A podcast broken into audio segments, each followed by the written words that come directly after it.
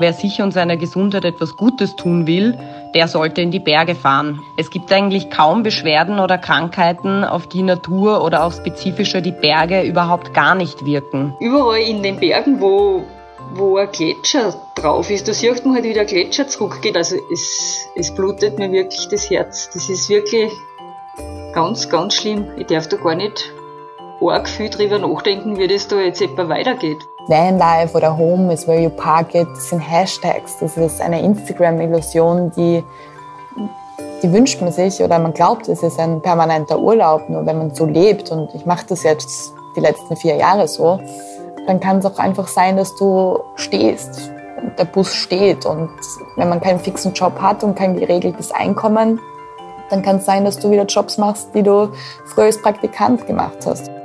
Und wenn ich meine Freude und Begeisterung zu den Bergen an meine Gäste weitergeben darf, diese mit ihnen teile, erfahre ich selbst wieder, welcher Geschenk die Berge und der Beruf des Bergführers ist.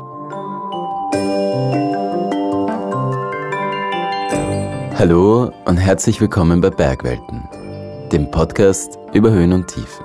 Endlich spürt man es, der Sommer kommt. Und mit ihm kommt die neue Sommerstaffel des Bergwelten Podcasts. In einer Woche am 4. Mai starten wir mit neuen Folgen und wie immer geht es bei uns um die großen Fragen des Lebens. Zum Beispiel, wie ist es, wenn man die Berge liebt, aber der Lebensmensch kann damit wenig anfangen? Was macht es mit einem, wenn man die eigenen Grenzen komplett ausreizt?